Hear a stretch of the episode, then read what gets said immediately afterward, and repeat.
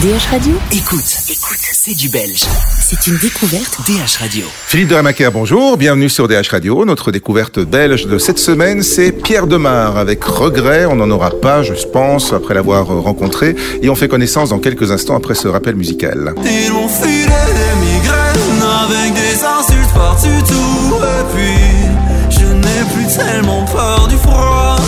Bonjour Pierre. Bonjour Philippe.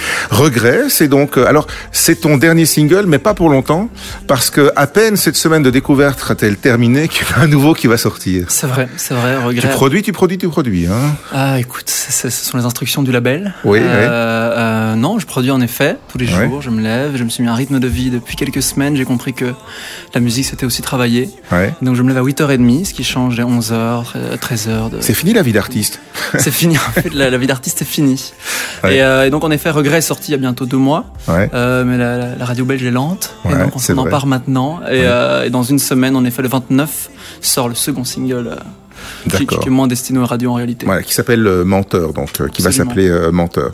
Tout ça parce que tu prépares quand même tout doucettement un album, le retour des concerts aussi. Tout à fait, t'en as pas beaucoup derrière toi, je pense. Hein J'en ai un seul, tu Ouais. y étais. C'était Ouais. la première partie de Marca à, à, la- À Villers-la-Ville, Villers, l'année passée, ouais. Ouais, en août dernier. C'était la première fois que je montais sur scène seul. Enfin, c'était une première partie, mais j'ai- fait cinq morceaux.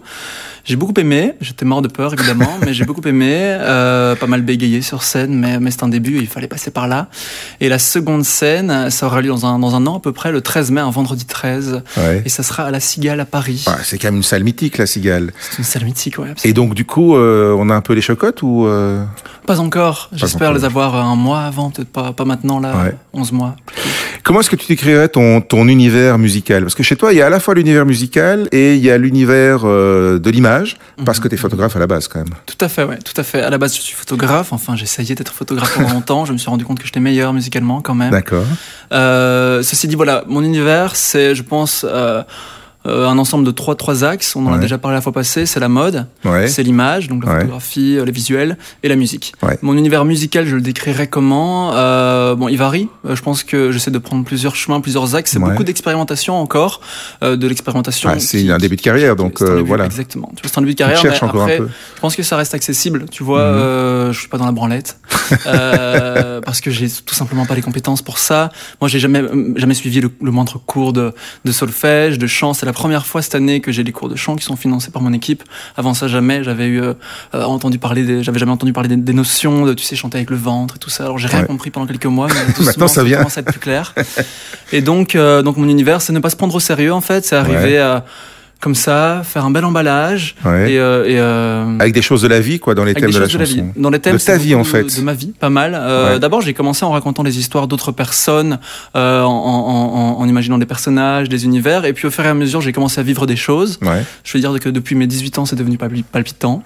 Et, et à partir de là, j'écris. Alors, qu'est-ce qui revient souvent C'est la tendresse, un besoin de reconnaissance aussi, de, de, fame, ce qu'on appelle la Bah, célébrité. c'est pour ça qu'on fait aussi ce genre de métier. Hein. Bah, carrément, bien sûr. Moi, j'ai besoin de- d'être Ouais. vu, entendu, Ouais. aimé aussi. Ça fait mal parfois de ne pas être aimé, mais on Ouais. s'y fait. Euh, et ça va encore très bien. Jusqu'ici, les retours sont assez positifs euh, globalement. Mais donc, euh, donc voilà, c'est ça, c'est ça les, les- les thèmes, c'est en- tendresse, amour. Quête de reconnaissance, luxe aussi, pas mal de luxe, euh, sans, sans tabou. Je pense que c'est un thème que j'aime bien aborder pour le plaisir et, et qui me parle pas mal. Ok. Bon, il faut pas avoir honte non plus. Hein. Ah, pas du tout. Il n'y a pas de raison. Euh, pourquoi regret alors euh, T'as des regrets justement? Est-ce que j'ai des regrets? Pas encore. Je vais te dire, depuis que je suis né, enfin depuis mes 18 ans, on va dire, euh, pour Ouais. être plus, plus concret, je fais ce que j'aime jusqu'ici. Et J'ai des parents qui sont très, très sympas, très ouverts et très libres et qui me laissent faire ce que j'aime et qui sont peut-être rassurés d'une certaine façon par l'équipe qui m'entoure aujourd'hui. Ouais. Pas de regrets jusqu'ici, ni, ni amoureusement, parce que j'ai toujours dit aux gens que je les aimais que je les aimais, Ouais. euh, et, ni, et ni musicalement. Jusqu'ici, euh, Regret s'est inspiré d'une nouvelle de Maupassant qui s'appelle Regret, euh, d'où je tire le, le titre, qui est la seule nouvelle que j'ai jamais lue de Maupassant. N'allez pas croire que je suis cultivé. Euh, et qui m'avait fort marqué. Je l'avais lu en classe, c'était imposé, hein, pour Ouais, tout vous ouais, dire, bah. en réto par un prof de français. Et ça m'avait marqué en fait, parce que c'était court, c'était efficace et surtout ça touchait très très fort.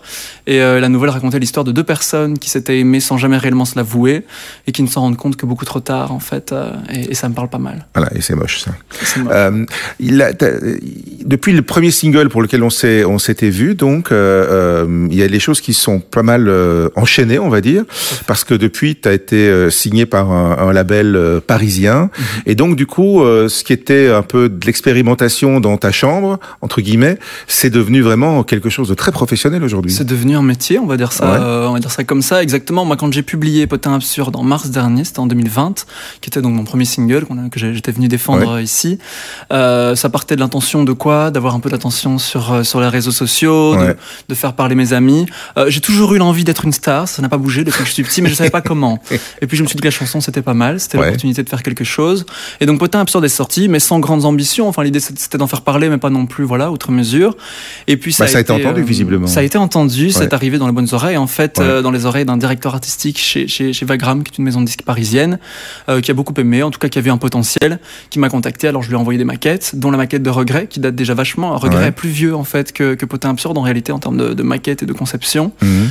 Euh, ça leur a plu. On a signé un deal pour, euh, pour deux albums fixes euh, pour le moment. Pas mal quand même. Pas mal du tout. Et alors quand on quand on est euh, touché comme ça par euh, la grâce hein, euh, quelque part, euh, comment comment on réagit, comment on absorbe ça on- Écoute, moi, On je- se dit je- j'essaie de rester très réaliste parce que ça peut très très vite arriver les déceptions. Tu sais, on te promet Ouais. un tas de choses et puis finalement ça n'a pas lieu d'être. Ouais. Donc quand, quand, quand, quand le label est venu à moi, euh, j'en ai très peu parlé autour de moi parce que je, je savais qu'il y avait une chance sur 10 que ça se fasse. Ouais. Après, bon, la signature a eu lieu, c'est devenu concret. Euh, je me suis rendu compte que, ah voilà, mes projets seraient défendus en radio, Et, seraient défendus dans et les flûte, il médias. faut les faire Et maintenant. il faut les faire, exactement. Il faut assumer derrière. Ouais. Parce qu'au moment de la signature, c'était en octobre euh, dernier, j'avais quoi Trois morceaux à tout casser qui n'étaient pas, qui, qui- qui étaient loin d'être C'est un finis. beau pari aussi en même C'est un beau pari. Et pour eux, c'est un beau pari, en fait. Ouais. Pour eux, c'est un beau pari parce qu'ils ne me connaissent que sur base de deux morceaux. Ils m'ont vu en live pendant 15 minutes. Et ils me signent comme ça sur deux albums avec des beaux budgets. Donc c'était, euh, c'était, c'était, c'était une prise de risque, comme on aime les prendre, notamment avec la Cigale, alors que personne ne me connaît, Ouais. euh, qui a lieu dans un an. C'est euh, un, un label qui a d'autres noms connus euh, dans son alors, portefeuille. Vagram, donc, moi, je suis au sein de 5-7, qui est un label de Vagram, qui est une maison de disques, en fait. Ouais. Euh, et donc, chez 5-7, il y a, il y a Philippe Catherine. Ouais. Euh, il y a le groupe The Do qui était incroyable mais qui, qui ne- qui n'est plus d'actualité, mais, mais donc qui se compose d'un gars qui s'appelle Dan Levy, qui a un projet qui s'appelle Scar, qui est génial, et d'une chanteuse qui a un, un projet aussi qui s'appelle Prudence, et ça vaut la peine. Alors au sein de Vagram, il y a plusieurs labels, donc il y a, il y a le troisième bureau. Chez le troisième bureau, on a Orelsan, euh, on a on a qui d'autre? On a Suzanne, enfin pas mal de noms que, que j'aime et que j'admire. Ouais. Chez 5-7 à l'époque, c'était 16 aussi, Damien 16 Ouais. euh, Lilywood and the Pricks. Enfin, il y a, voilà, il y a eu un tas de choses euh, vachement cool. Et, et c'est un label qui laisse une liberté énorme en termes de créativité, de processus créatif. Moi, je n'ai mais jamais, jamais la moindre, le moindre obstacle dans ma, dans ma créativité entre guillemets. Ouais. Bah c'est que- extraordinaire parce que tu regardes les noms de, de gens qui sont passés euh, avant toi ou en même temps que toi et tu te dis ouais, je suis quand même pas tombé dans la première boutique ouverte quoi. Ah non, absolument. Non, non, je, je suis pas non plus euh, tombé pardon n'importe où, pas du tout. Et j'ai beaucoup de chance et je m'estime très très chanceux parce que tu sais, on, on peut tomber euh, à côté de grands noms et, et finalement être glissé en, en bas de la pile. Mais Ouais. 5-7 c'est un label dont le le, la- le moyen de travailler, la façon de travailler, c'est on a peu d'artistes et on y, on y accorde, on accorde à chacun Ouais. l'attention qu'il faut. On met le paquet. quoi. Donc il n'y a pas quelqu'un exactement et on met le paquet. Il y a pas il y a pas deux trois quatre artistes en développement qui Ouais. qui, qui, qui finalement euh, tombent à la trappe parce que euh, parce que ça, ça marche pas et qu'il faut faire marcher les grands. Pas du tout. Et donc c'est très humain, c'est très libre et euh, vraiment je pouvais pas, je pense rêver mieux euh, en termes de d'équipe aujourd'hui alors qu'il est. Donc euh, ma bonne étoile, ma bonne étoile me suit. Bien.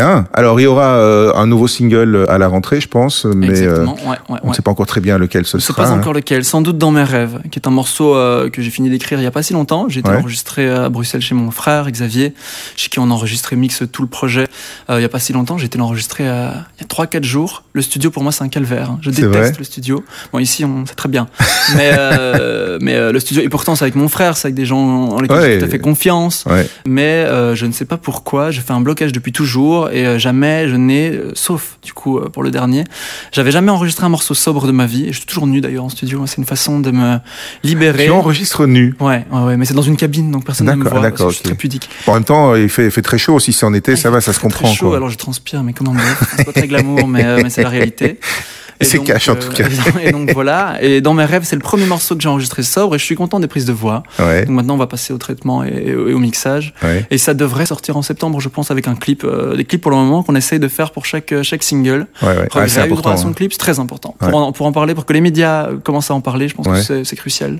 Donc les, photos qu'on voit pour les, ceux qui verront la, la vidéo sur euh, sur Facebook ou sur notre site web euh, sont des photos du tournage du clip, enfin d'un tournage de clip. hein. Exactement, du tournage du clip de Mentor qui sort le 29 juin et qui a eu lieu il y a, il y a une semaine aussi. En fait, tout ça c'est très récent. euh, ça a été dirigé, euh, di- dirigé, on va dire ça, réalisé Ouais. pardon, Ouais.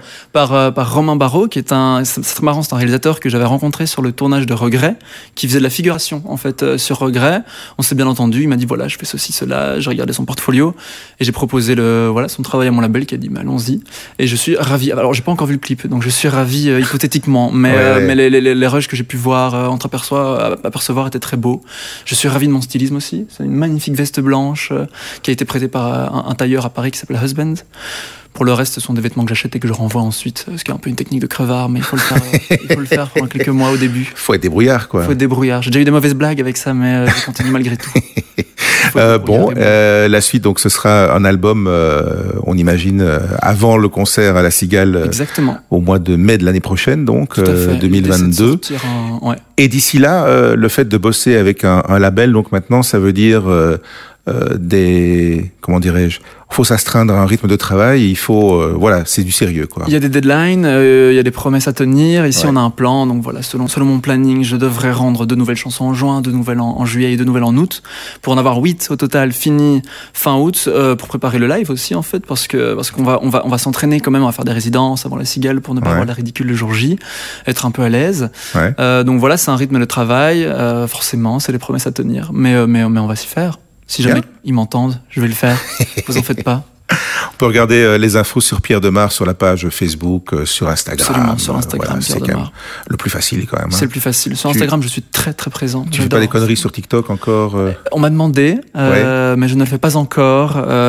Mais je vois à ton petit sourire que ça pourrait venir. Ça pourrait venir parce que parfois on insiste, mais après Ouais. j'ai pas l'impression que le, le projet colle vraiment 100% à, à TikTok. Maintenant, euh, tout est faisable et, euh, et c'est c'est un moyen quand même de décoller vachement rapidement. Hein, Instagram pour l'esthétique, justement. Un peu, Instagram un pour peu l'esthétique, pour les stories, parce que c'est un moyen de s'exprimer vachement, de façon très très très proche euh, avec Ouais. euh, mon public qui est, qui est- qui est très limité hein, pour le moment. On est 3000, ce qui est pas énorme. Mais, euh, mais avec Instagram, je, je noue vraiment un lien très fort avec les gens, euh, de par les réponses aux stories. Moi, je réponds à tout le monde tant que j'ai le temps, j'adore. Ouais. Euh, je reçois un tas de choses, des messages d'amour, de haine, et ça, ça me plaît. Euh, et donc, et donc voilà, très peu, très peu. Ah ouais, c'est gentil des news aussi, des, mes premiers news. Un plaisir aussi, voilà. Bien. Donc euh, non, non, non, non. euh, Instagram, c'est c'est c'est la plateforme sur laquelle il faut me, il faut me, me C'est sur laquelle il faut retrouver euh, toutes les infos sur Pierre Demar, euh, qu'on a ici en découverte sur DH Radio avec regret avant la sortie de Menteur. Salut Absolument. Pierre. Mille merci Philippe. À très bientôt.